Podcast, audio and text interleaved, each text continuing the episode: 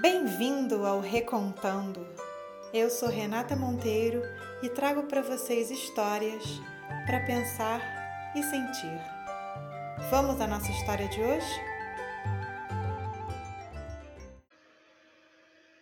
Um homem viajava com seu filho e um burro. Uma pessoa viu a cena e disse: Pobrezinha dessa criança!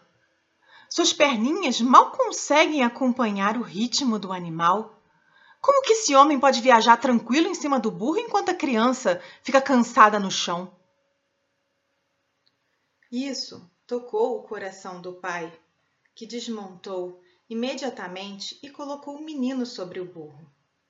Andaram mais um pouco, até que outro passante exclamou: Que vergonha!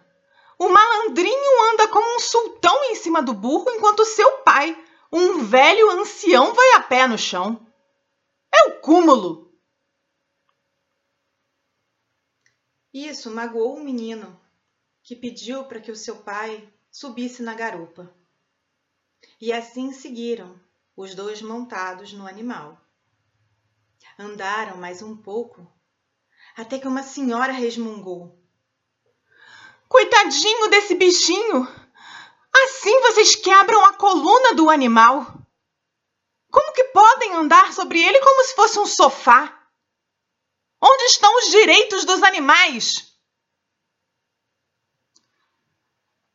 Os dois ficaram arrependidos e desmontaram, e continuaram a jornada caminhando ao lado do burro.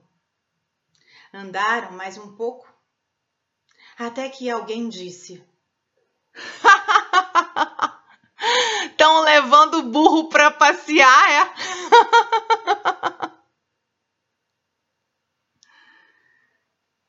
o homem dava um punhado de feno ao burro e disse ao filho: Não importa o que façamos, nunca estamos a salvo da crítica dos demais.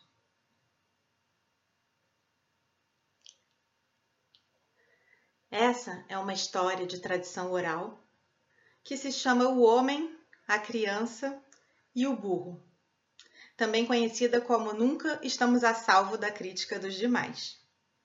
Eu quis trazer essa história porque hoje muitos de nós ficamos preocupados com a crítica externa. E queria deixar a mensagem aqui que a bússola para o nosso caminho não é externa. A bússola é interna. É seguir o caminho do coração. Obrigada pela companhia.